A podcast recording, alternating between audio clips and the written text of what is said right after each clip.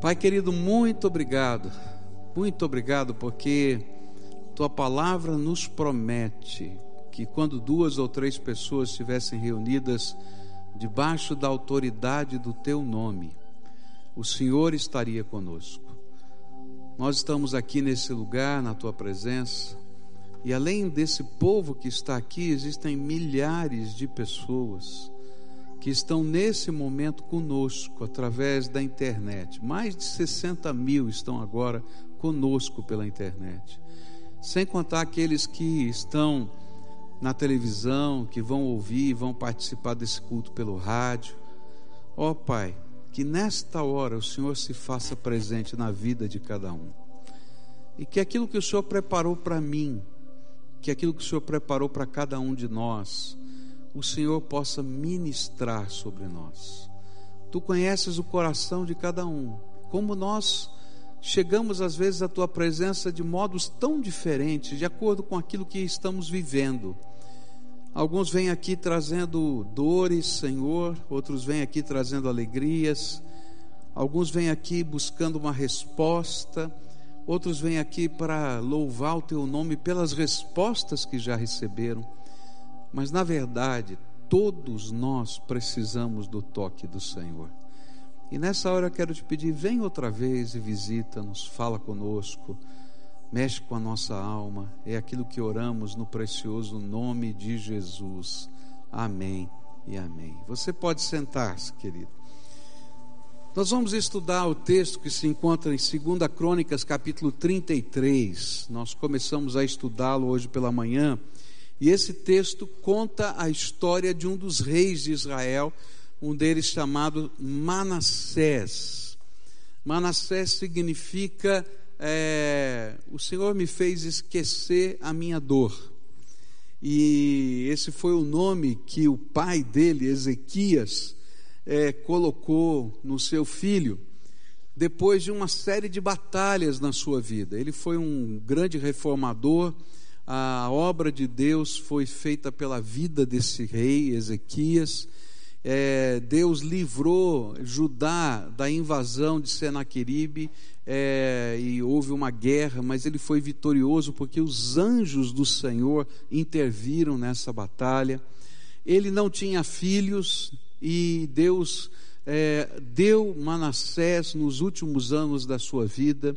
Ele tinha uma doença incurável e o, o profeta havia dito para ele que que ele tinha que preparar sua casa para morrer, mas ele chorou e orou na presença de Deus e Deus mandou o profeta, ele estava saindo do palácio, o profeta volta outra vez assim, ó, Deus ouviu a sua oração, viu as suas lágrimas, e ele respondeu que está acrescentando 15 anos à sua vida, e no terceiro ano desses 15 que Deus tinha acrescentado, nasceu Manassés, e eu imagino, né, eu disse isso hoje de manhã, que esse rei levantou aquela criança assim para o céu, e disse, esse aqui é Manassés, né, esse aqui é aquele que Deus usou e está usando para eu esquecer as batalhas, as lutas, os meus sofrimentos.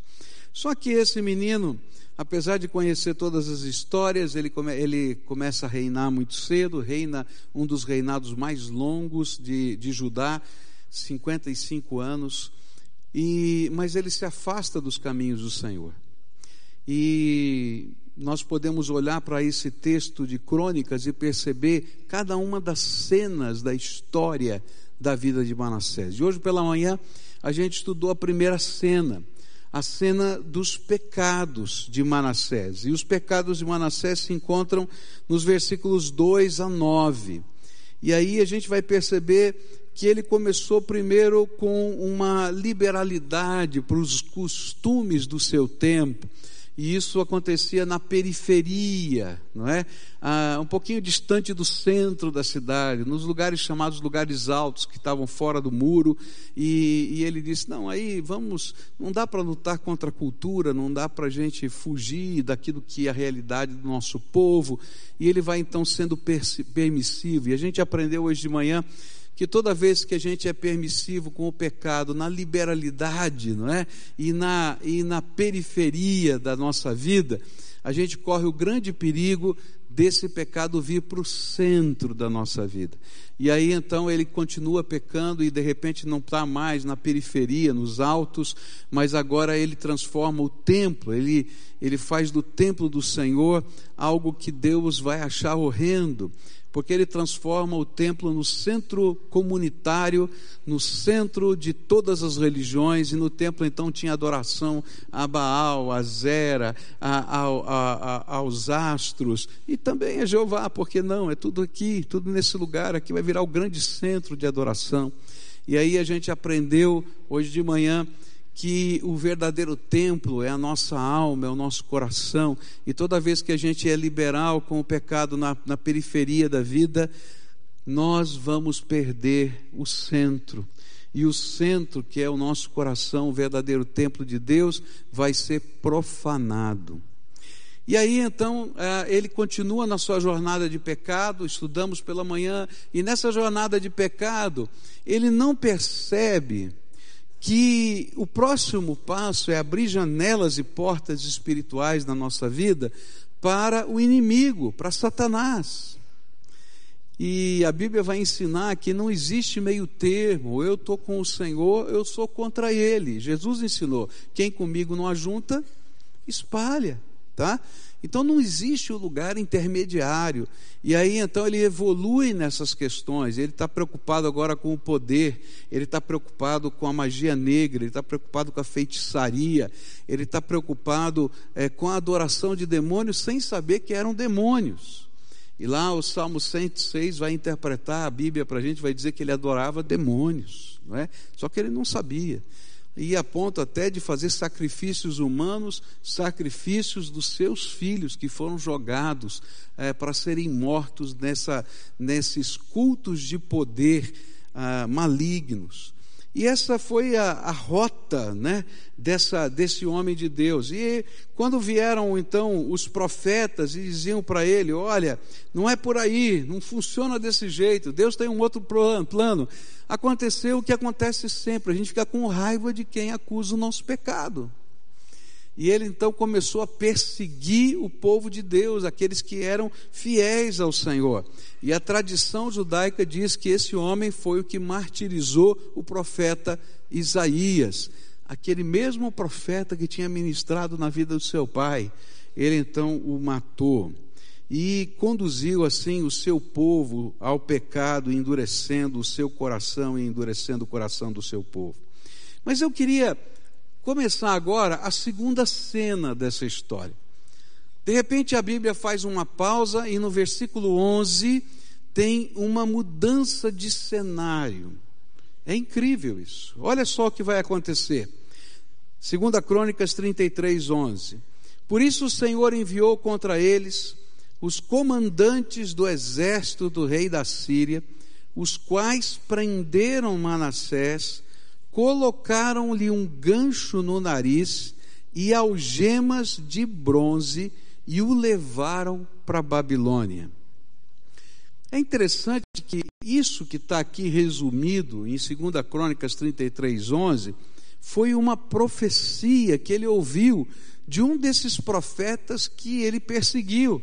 E essa profecia está registrada em 2 Reis 21, 10 a 15, onde diz assim: e o Senhor disse por meio dos seus servos, os profetas: Manassés, rei de Judá, cometeu esses atos repugnantes, agiu pior do que os amorreus que o antecederam, e também levou Judá a pecar com os ídolos que fizera. Portanto, assim diz o Senhor, o Deus de Israel: causarei uma tal desgraça em Jerusalém e em Judá, que os ouvidos de quem ouvir a respeito ficarão zumbindo. E entender, estenderei sobre Jerusalém o fio de medir utilizado contra Samaria, que tinha sido destruída, e o fio de prumo usado contra a família de Acabe, que também tinha sido destronado. Limparei Jerusalém como se limpa um prato, levando, lavando-o e virando-o de cabeça para baixo Abandonarei o remanescente da minha herança e o entregarei nas mãos dos seus inimigos, e serão despojados, saqueados por todos os seus adversários, pois fizeram o que eu reprovo e me provocaram a ira desde o dia em que os seus antepassados saíram do Egito até hoje. A segunda cena é a repreensão de Deus sobre Manassés e sobre Judá.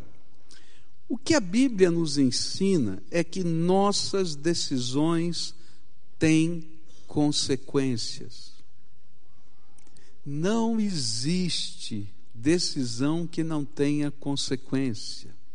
Não tem jeito. Uma das grandes tentações do diabo é imaginar que a gente tem o controle das consequências do nosso pecado. Mas nós não temos o controle das consequências do nosso pecado. O pecado gera consequências e essas consequências vão vir sobre a nossa vida, de uma maneira ou de outra, mais cedo ou mais tarde. Talvez uma das grandes crises que a gente está vivendo no nosso país hoje é uma crise de percepção de que as consequências vêm sobre os pecados. A gente já sabia de corrupção nesse país. E a gente sabia que esse país que é tremendamente rico, não é? Ele vira pobre de terceiro mundo, ainda que seja uma das mais fortes economias do mundo, por causa da corrupção. Eu me lembro de uma palavra de um, de um professor universitário russo que veio trabalhar aqui, dar palestras numa universidade no Brasil, e aí ele comentava com o seu colega, professor universitário, ele dizia assim: o Brasil é o país mais rico que eu conheço. E ele diz: por quê? Porque se roubam tanto assim, ele consegue ser desse jeito, é porque tem muita coisa aqui. Agora, Deus está mostrando não apenas as consequências do roubo, da corrupção sobre as pessoas de modo geral, mas também sobre aqueles que as praticam. E essas crises que vivemos é porque os poderosos que nunca achavam que podiam ir para a cadeia estão ficando na cadeia. E aí a gente fica pensando, bom, o que vai acontecer? Mas sabe o que é pior? É que ainda tem gente que acredita que pode controlar as circunstâncias. Pode ser poderoso, ou pode ser pequenininho. E não era diferente com esse rei, ele achava que essas coisas nem eram pecado, quanto mais consequências. E aí Deus faz a vida dele virar da noite para o dia. É interessante que nos registros arqueológicos, Manassés aparece como um dos mais fortes aliados naquela região do mundo do, do rei da Assíria. Ele tinha 21 aliados naquela região do mundo. E ele está lá citado, Manassés de Judá, um dos seus aliados. Olha, eu tenho costas quentes. Eu tenho aqui o rei da Síria, o homem mais poderoso do mundo. Ele é meu amigo, eu já frequento a corte dele. Mas sabe, toda vez que a gente está lutando contra Deus, não tem ninguém mais poderoso do que Deus, e não tem como você ganhar essa batalha. E aí, olha só a ironia. A ironia foi que tudo quanto o profeta havia dito para ele que aconteceria, aconteceu e Deus ainda usou o seu maior aliado para fazer isso. Sabe quem é que prendeu Manassés? O rei da Síria.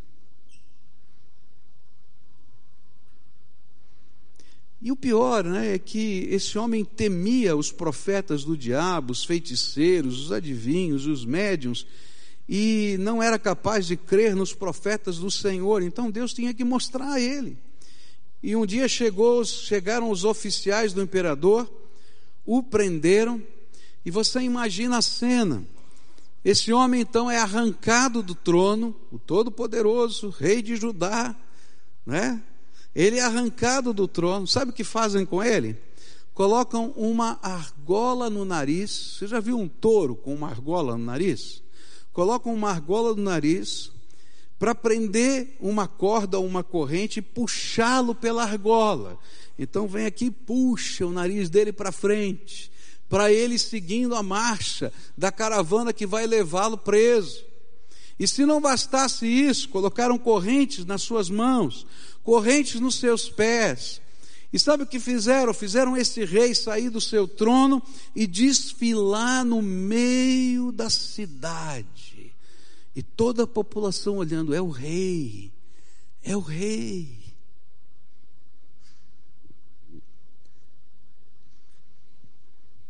Onde estavam as feitiçarias que ele tinha feito? Onde estavam os poderes que ele buscou? Chegou lá no, no palácio, numa das dos locais onde o reino da Síria dominava, que era a Babilônia, e ele foi jogado numa masmorra, no subsolo do palácio. Chão de terra batida, cheio de excremento e urina, porque não tinha banheiro ratos e homens no meio de tudo aquilo. E lá estava o rei. E aí eu imagino que ele pensou: onde é que está o meu poder? Onde está o meu dinheiro? Onde está o, presti... está o meu prestígio? Onde estão os meus amigos?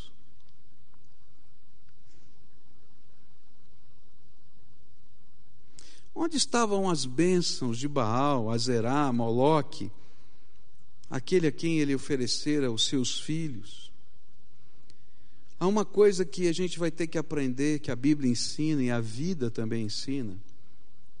Quando Deus fecha uma porta, querido, ninguém abre. Agora, quando Deus abre uma porta, ninguém fecha. E só Ele pode fechar ou abrir as portas. E é uma grande ilusão a gente imaginar que a gente pode descobrir meios de controle. Muita gente que pratica umbanda, feitiçaria, magia negra, o que eles querem, na verdade, é controlar os, o céu e os poderes. Então fazem uma oferenda um despacho, não é? O que, que é essa oferenda, esse despacho? Eu estou pagando com dinheiro, animais, às vezes até em magia negra, pessoas que são mortas, ou então pedaços de defunto que são roubados de dentro do cemitério. Eu não estou falando coisa que, que eu estou inventando, não. Vai pesquisar. Para quê? Para ter poder, para poder alcançar os seus propósitos e controlar aquilo que eles chamam de forças espirituais, mas na verdade estão lidando com demônios. E quando Deus diz chega, não tem o que possa fazer manter-se qualquer coisa. E, e é interessante que é nesse lugar, nessa masmorra, que Deus vai permitir que Manassés viva a terceira cena.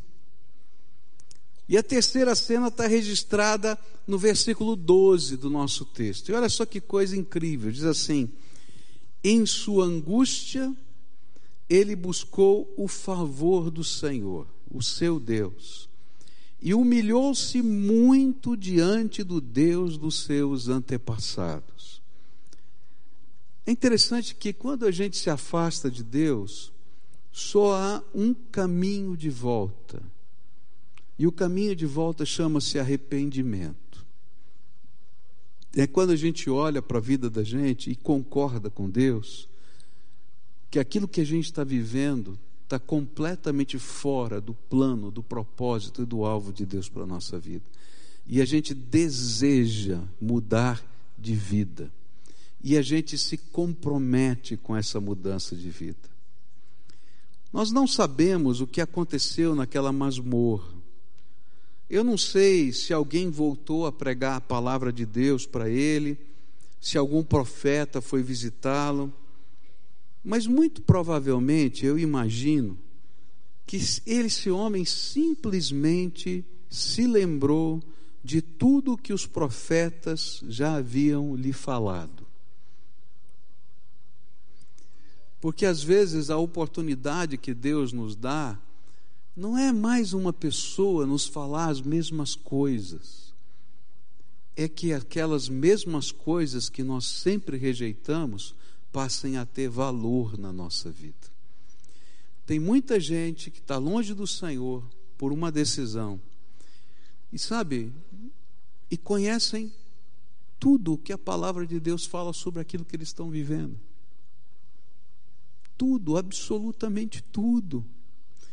E na verdade eles não precisam de mais uma mensagem ou de mais um milagre. Eles precisam de uma decisão. Eu acho tremendo, por exemplo, quando é, Jesus tinha acabado de fazer um milagre, não é? Jesus acabou de fazer um milagre. E vieram os escribas e fariseus para Jesus e dizer assim: Olha, nós estamos dispostos a crer no Senhor se o Senhor fizer outro milagre. Ele tinha acabado de fazer um milagre extraordinário.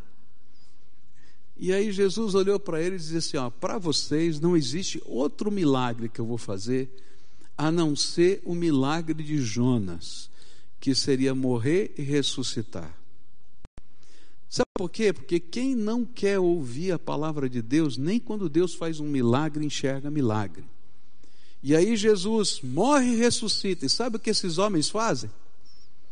Chamam os soldados e dão um suborno a eles e dizem assim: digam para todo mundo que os discípulos de Jesus roubaram o corpo, porque eles não podiam admitir o milagre da ressurreição. Às vezes Deus não precisa fazer um novo milagre na nossa vida e nem Ele precisa falar de novo o que Ele já falou. E em alguns momentos da nossa história Ele diz assim: agora está na hora de você me responder e dizer o que você quer fazer com aquilo que eu já falei, já ensinei para você ao longo de tantos anos. E eu creio que foi isso que aconteceu lá naquela masmorra. Esse homem ali, naquele lugar, que tinha saído do palácio, que nunca tinha vivido aquilo que ele estava vivendo. E aí ele começa a pensar na sua própria vida. Muito provavelmente ele lembrou do que o seu pai falou, do que a sua mãe ensinou, do que os profetas, inclusive o profeta Isaías, que ele matou. E ele começa a pensar em tudo isso. E a Bíblia diz que ele orou. A Bíblia não registra esta oração, mas uma antiga tradição judaica guardou essa oração numa tradução do Velho Testamento, nos, nos, nos apêndices da tradução do Velho Testamento, chamada Septuaginta. E ela está escrita na língua grega. E eu busquei essa oração aqui, aquilo que está na Septuaginta, nesses apêndices, e tentei colocar numa forma que a gente pudesse entender em português. Talvez não seja a melhor tradução da face da terra, mas que você pudesse pelo menos compreender o que ele orou segundo a tradição judaica. Então está escrito lá nessa tradição judaica chamada Ode 12, diz assim: oração de Manassés. Ó Senhor Todo-Poderoso que estás nos céus, tu és Deus dos nossos pais, de Abraão, Isaque, Jacó e da sua justa semente. Tu que fizeste o céu e a terra com toda a ordem dos mesmos, quem amarrou o mar pelo comando da tua palavra, quem fechou as profundezas e selou-as com o teu terrível e glorioso nome, a quem todas as coisas temem, sim, elas tremem diante do teu poder, porque a majestade da tua glória não pode ser suportada, e a tua ira ameaçadora contra os pecadores é insuportável. Infinita e insondável é tua misericordiosa promessa pois tu és o Senhor Altíssimo, de grande compaixão, longânimo e abundante em misericórdia, e arrepende-te dos males dos homens. Tu, Senhor, segundo a tua grande bondade, prometeste perdão mediante arrependimento aos que pecaram contra ti. E na multidão das tuas misericórdias, misericórdias tens designado salvação aos pecadores arrependidos. Tu, pois, ó Senhor, que és Deus dos justos, não pedistes arrependimento aos justos, a Abraão, Isaque e Jacó, que não pecaram contra ti, mas tu determinastes arrependimento para mim, que sou um pecador, porque os pecados que pequei são mais numerosos do que as areias do mar. Porque as minhas transgressões se multiplicaram, ó Senhor. Minhas transgressões foram multiplicadas e eu não sou digno de completar a altura do céu em razão da multidão de minhas iniquidades. E agora, ó Senhor, sou justamente punido, merecidamente afligido, por isso eu estou em cativeiro, abatido com muitas correntes de ferro tanto que não posso levantar minha cabeça por causa dos meus pecados, nem tenho qualquer descanso, porque eu provoquei a tua ira e fiz o que era mal aos teus olhos. Não fiz a tua vontade, nem cumpri os teus mandamentos. Eu criei abominações e multipliquei coisas detestáveis. Agora me inclino, ajoelhando o meu coração, rogando a tua bondade graciosa Pequei, ó Senhor, pequei, e eu reconheço minhas iniquidades, mas eu humildemente te rogo, perdoa-me, ó Senhor, perdoa-me. Não me destruas com minhas iniquidades, nem permaneça a tua ira contra mim, fazendo o mal manter-se sobre mim, nem permita que tua sentença permaneça contra mim quando estou nas partes mais baixas da terra. Pois tu, ó Senhor, é o Deus, és o Deus dos que se arrependem. E em mim mostras toda a tua bondade, pois tu me salvarás, indigno que eu sou, de acordo com a tua grande misericórdia. E eu te louvarei para sempre, todos os dias da minha vida, porque todo o exército do céu canta o teu louvor, e tua é a glória para todo sempre. Amém. Eu não sei se essa foi exatamente a oração de Manassés, mas quando eu li esse texto, eu fiquei pensando, bem que podia ser. Porque tem algumas coisas que ele fala aqui que tem tudo a ver com a história dele. Tudo a ver com a história dele. E eu imagino que um dia, nessa masmorra, ele faz uma oração assim. E creio que depois que Deus vai fazer uma grande obra na vida dele, ele escreva essa oração. Porque a Bíblia diz que houve um registro dessa oração num dos livros antigos de Israel. E está escrito: a oração de Manassés foi registrada no livro tal. Esse livro não existe mais. Por isso que é possível que essa oração seja verdadeira. Mas o que eu queria olhar aqui é pensar que há uma frase aqui que tem tudo a ver com essa cena, onde ele diz assim: Pois tu, ó Senhor, és o Deus dos que se arrependem. Sabe qual é a coisa mais preciosa que eu aprendo olhando para o Senhor? É que todos nós que estamos aqui, todos nós que estamos aqui, somos pessoas que estão sendo reconstruídas pelo Deus Todo-Poderoso. E todos nós, se queremos de fato adorar a Deus, um dia precisamos fazer uma oração como essa. E não importa se você foi esse pecador como Manassés, que chegou tão baixo na, na sua caminhada e de afastamento de Deus, ou se você está na periferia só, das coisas que parecem até inocentes. Só tem um jeito de Deus abençoar a nossa vida, é se a gente entender que somos pecadores e que necessitamos da misericórdia de Deus e que Deus é poderoso para fazer transformações na nossa vida. Eu imagino que esse homem tentou não chegar naquela masmorra de todas as maneiras possíveis. A Bíblia não fala quando, os filhos de Manassés foram queimados vivos na estátua de Moloque. Mas será que não foi antes exatamente dessa desgraça toda?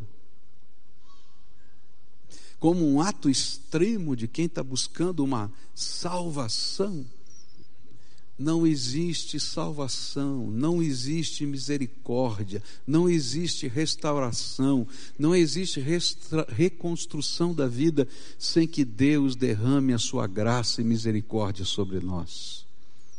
E aí a gente precisa ter coragem de olhar para a nossa vida e olhar para cima e fazer como Manassés: Senhor, pequei contra ti na tua grande misericórdia, me restaura, porque tu és, ó Senhor, o Deus dos que se arrependem. Se você quer mover o coração de Deus, aprenda o caminho do arrependimento.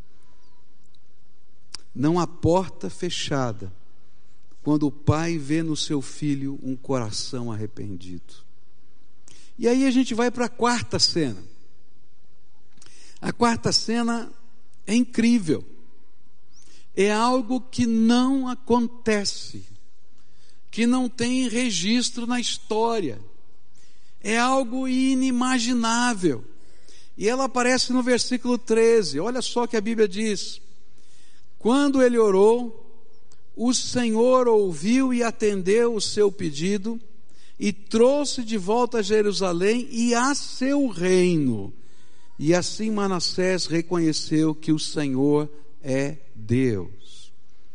A quarta cena é a mais improvável de todas. Ele é restaurado à condição de rei de, de, de Judá, morando no palácio outra vez em Jerusalém e tendo permissão para fazer algo de quem que alguém que desconfia de outro não teria permissão reconstruir e fortificar a cidade. Olha só, versículo 14: depois disso ele reconstruiu e aumentou a altura do muro externo da cidade de Davi, a oeste da fonte de Gion, no vale até a entrada da porta do peixe, em torno da colina de Ofel, e também pôs comandantes militares em todas as cidades fortificadas de Judá. Uau! Deus ouviu a oração de Manassés e perdoou. E não somente isso, revelou quem é o Senhor de todo o universo, até do imperador mais poderoso do mundo do seu tempo. E ele diz assim: Manassés, eu ouvi a sua oração, perdoei o seu pecado, e vou te revelar quem é Deus. E um dia a gente não sabe como, não está registrado na história nem na Bíblia.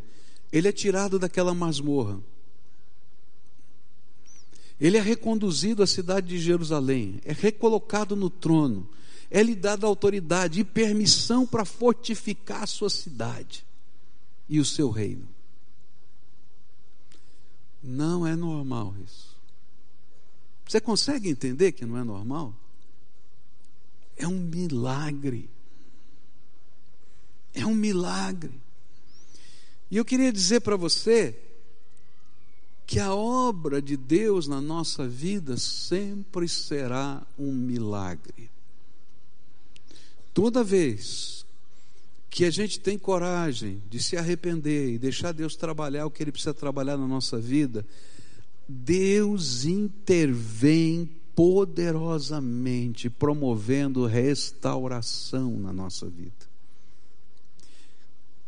Não importa quão quebrada esteja a nossa vida, não importa quão machucado a gente tenha sido, não importa quantas machucaduras a gente tenha deixado pelo caminho, o que importa é que há um Deus Todo-Poderoso, cheio de misericórdia que por causa do seu amor às vezes nos repreende, como repreendeu Manassés, como um pai repreende um filho, mas que não quer ver a destruição do seu filho. Mas quando ele enxerga no coração das pessoas, de nós, esse movimento na direção de deixar Deus ser Deus na nossa vida, ele começa a fazer uma obra de restauração. Essa foi a razão por que Jesus veio a esse mundo. Ele veio e morreu na cruz do Calvário para que todo o pecado, presta atenção nisso, todo o pecado possa ser perdoado. Para que toda a algema que Satanás tenha colocado na nossa vida seja quebrada. Para que todas as coisas que parecem que não têm jeito, nem solução, nem podem ser restauradas, Deus possa deixar sua marca gloriosa e nós passemos a ser parte do testemunho vivo da glória de Deus. E Manassés voltou para o trono. E é interessante que aí a gente vai para a quinta cena. E a quinta cena vai estar nos versículos 15 e 16.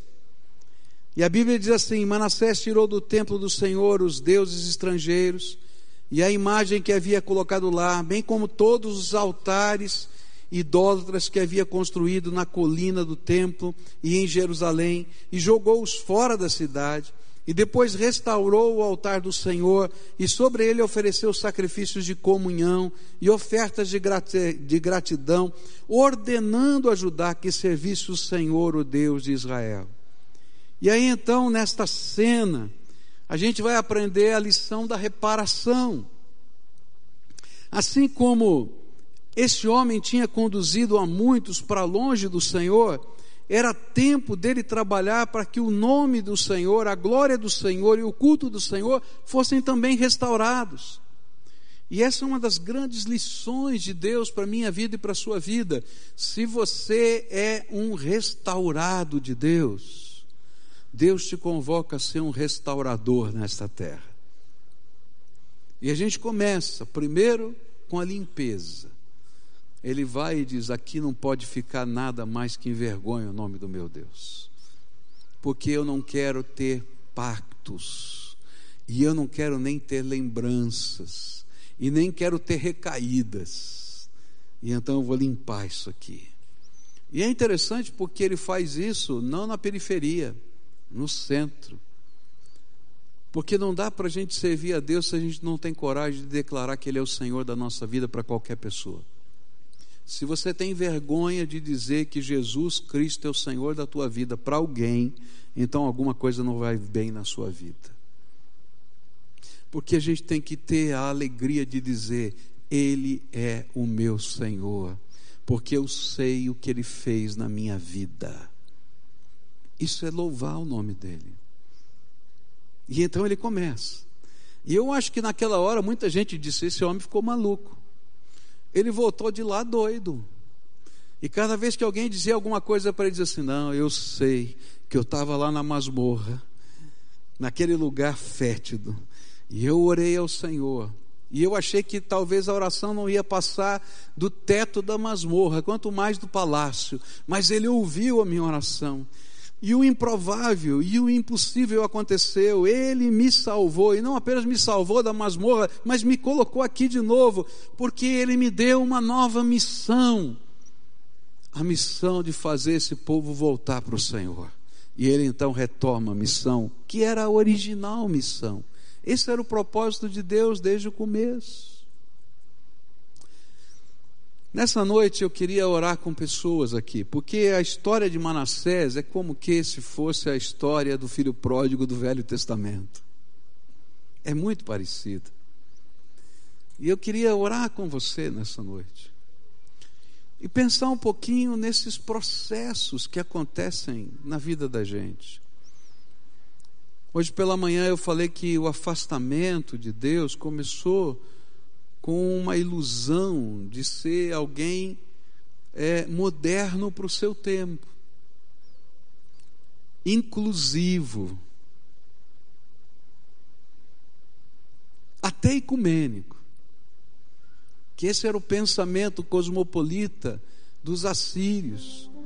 Eles pegavam o povo, conquistavam o povo, quando eles dominavam totalmente, que eles não eram vassalos apenas, dominavam totalmente, ou aliados, eles então pegavam a liderança desse povo, as pessoas mais inteligentes desse povo, grande parte dos líderes dessa nação, e levavam para uma outra nação, e pegavam os líderes de uma outra nação e traziam para cá, para que eles se misturassem.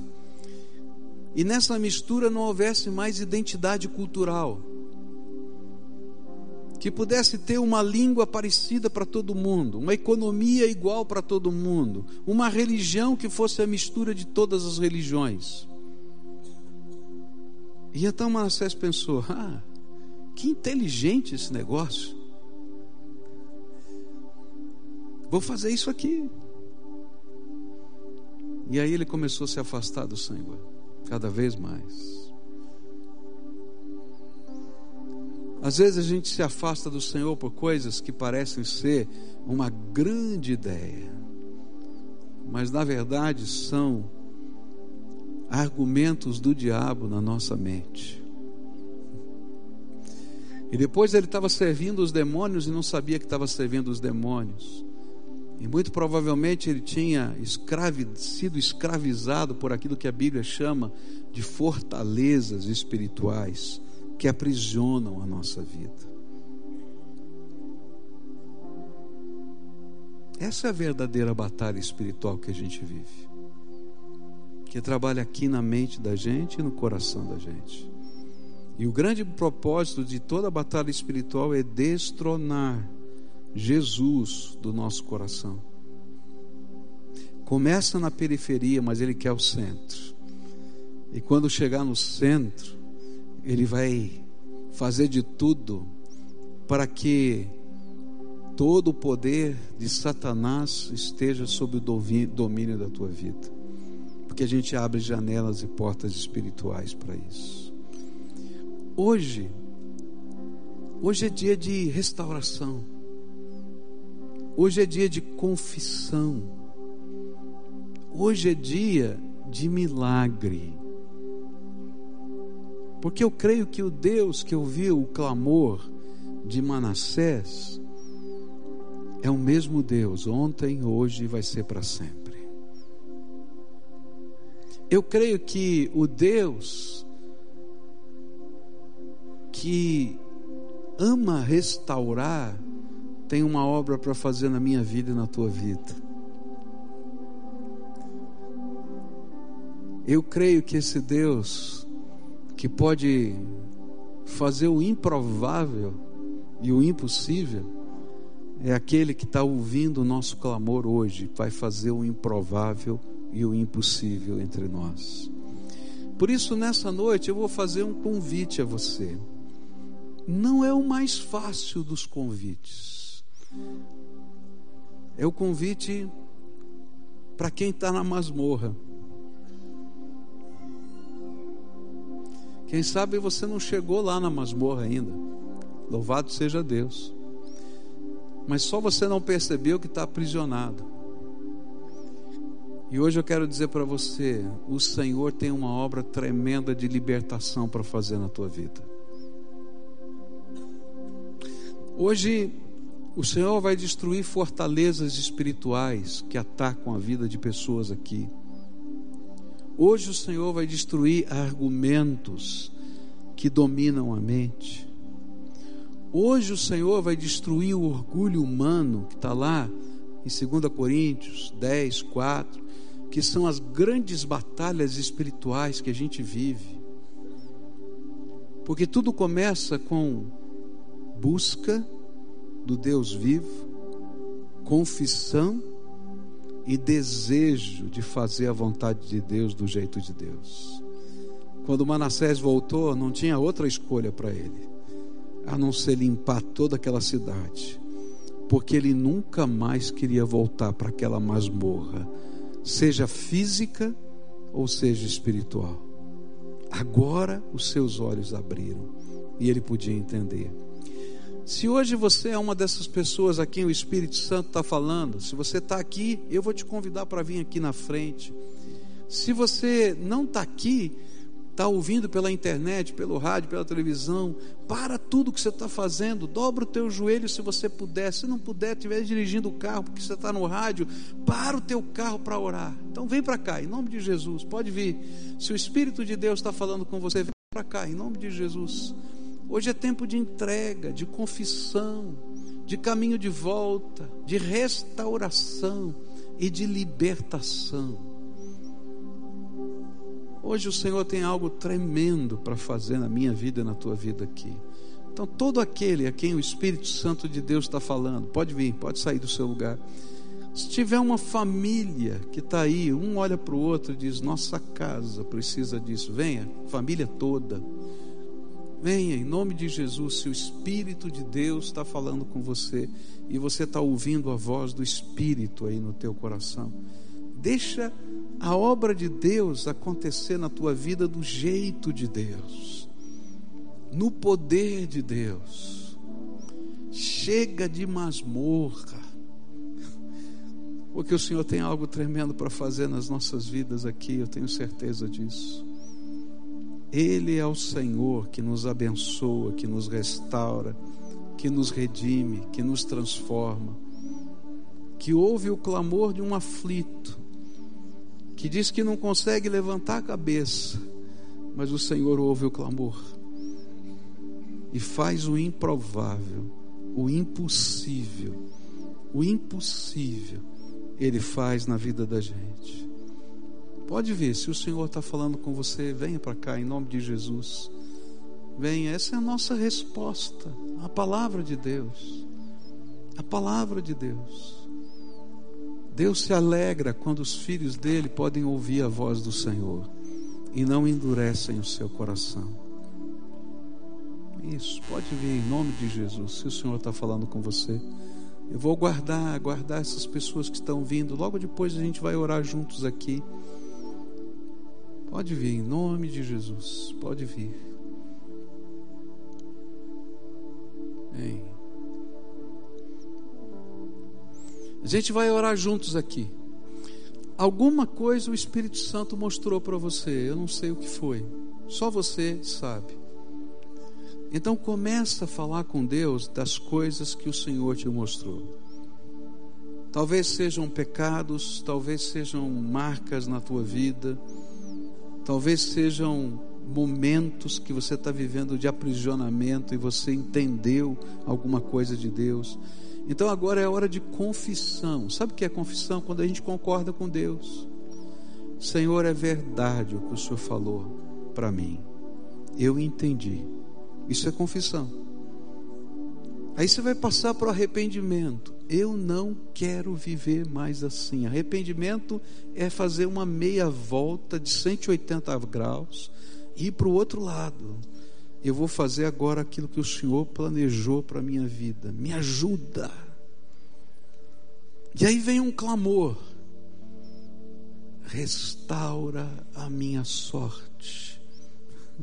Restaura a minha sorte. Ninguém precisa viver na masmorra, Deus não quer isso. Ele quer levantar você, viu, filho? Ele quer restaurar você.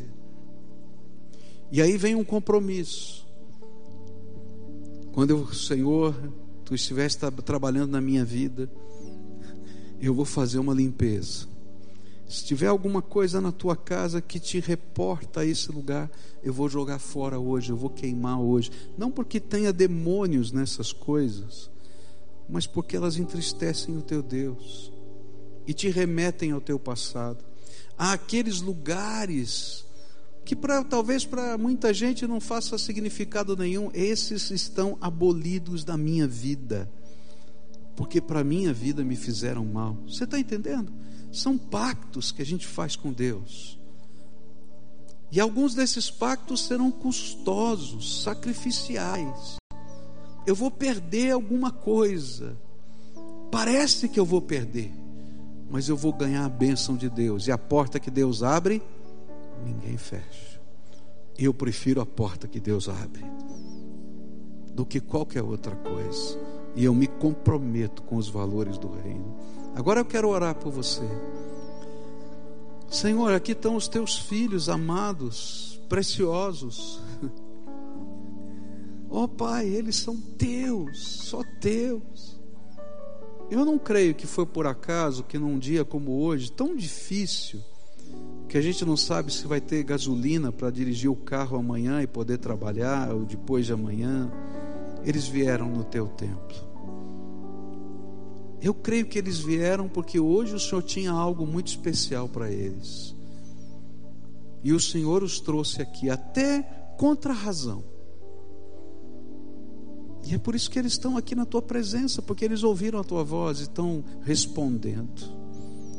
Mas eu sei que nessa hora, Senhor, lá assistindo a televisão, na internet, ou lá ouvindo essa mensagem pelo rádio, tem pessoas que pararam tudo para também se quedarem diante do Senhor.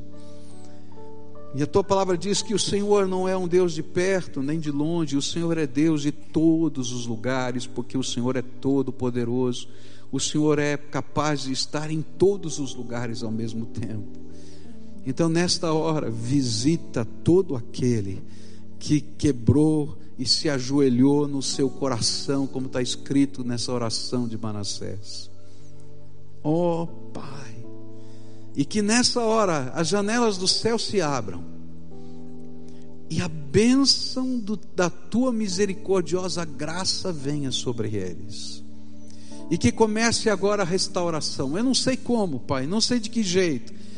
E eu acho interessante porque a Bíblia não conta os detalhes de como tudo isso aconteceu. Simplesmente para a gente crer que o Senhor fez um milagre. E eu quero te pedir, faz um milagre necessário na vida desses teus filhos. Fortalece a fé, fortalece o ânimo.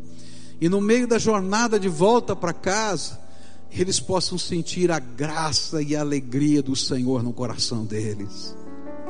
Fortalece as mãos, fortalece a visão, fortalece o coração, porque o coração é a morada da nossa, das nossas decisões. Por isso o Senhor disse: guarda o teu coração, que ele seja guardado, Senhor, para o Senhor, porque ele é o templo vivo do Deus Todo-Poderoso.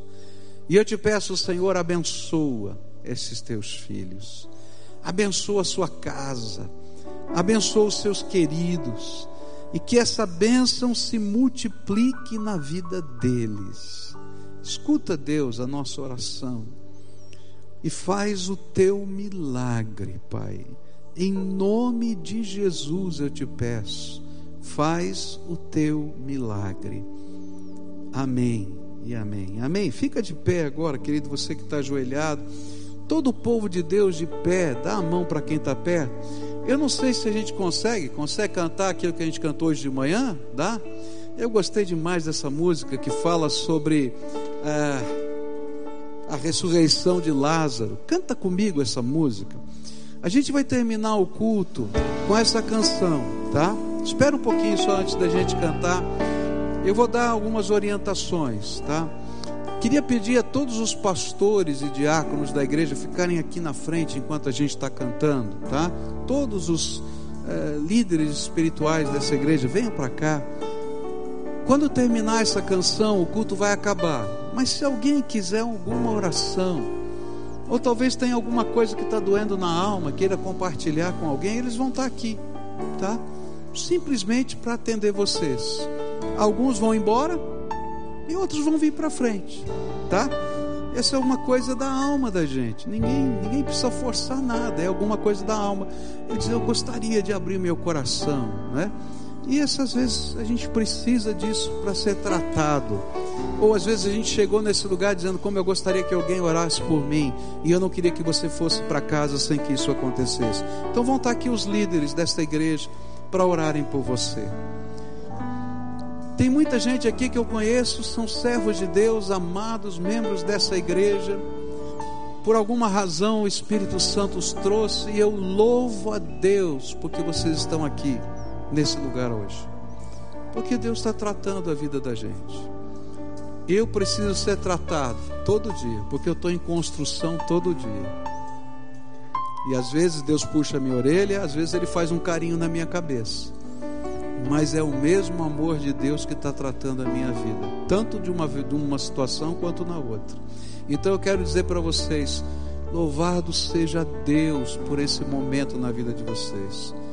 Não é tempo de humilhação, é tempo de vitória. Tempo de vitória. Nunca pense que responder à voz de Deus possa ser humilhação. Sempre é vitória, tá?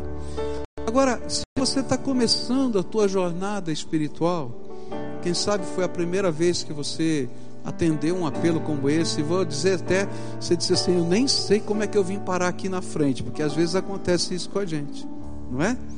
Eu queria dizer para você, olha, deixa a gente te ajudar nos próximos passos, tá? E aí vai ter ali naquela porta, quem é que pode vai ficar lá naquela porta? Pastor Edson, fica lá naquela porta lá, Pastor Edson. Pastor Edson vai te ajudar nos próximos passos. O que, que eu faço depois? Eu estou começando, eu não sei. Então, pelo menos você vai sair daqui com uma Bíblia, numa linguagem que você entende, para começar a orar todo dia e buscar a face do Senhor e compreender o que Ele tem para te ensinar. Mas tudo isso é voluntário, porque se não for do coração, não vai resolver, tá? Nós não estamos aqui buscando adeptos. Não é para isso que Deus me chamou. Deus me chamou para conduzir as ovelhinhas dele, porque ele é o pastor. Eu sou só o auxiliarzinho dele. Ele assobia, eu corro. É isso que tem que fazer, não é? Então, se você quer que a gente ajude, a gente vai ajudar você. Mas agora, a gente vai adorar o Senhor, tá? E essa canção é uma oração linda. E eu queria que você cantasse junto com a gente, adorando o Senhor, o Senhor que está aqui entre nós.